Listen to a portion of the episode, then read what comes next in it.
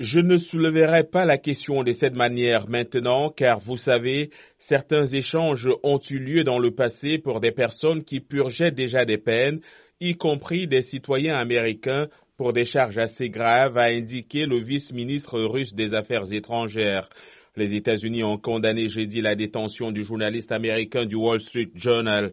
La prise pour cible des citoyens américains par le gouvernement russe est inacceptable, a déclaré la secrétaire de presse de la Maison-Blanche, Karine Jean-Pierre.